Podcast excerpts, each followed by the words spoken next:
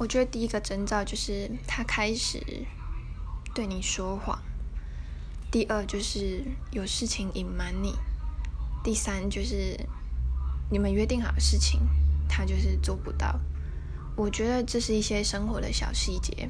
那如果说连这种最简单的基本的事情都做不到的话，那怎么可能会走得长久？然后有时候沟通上的差异，或者是对金钱的概念。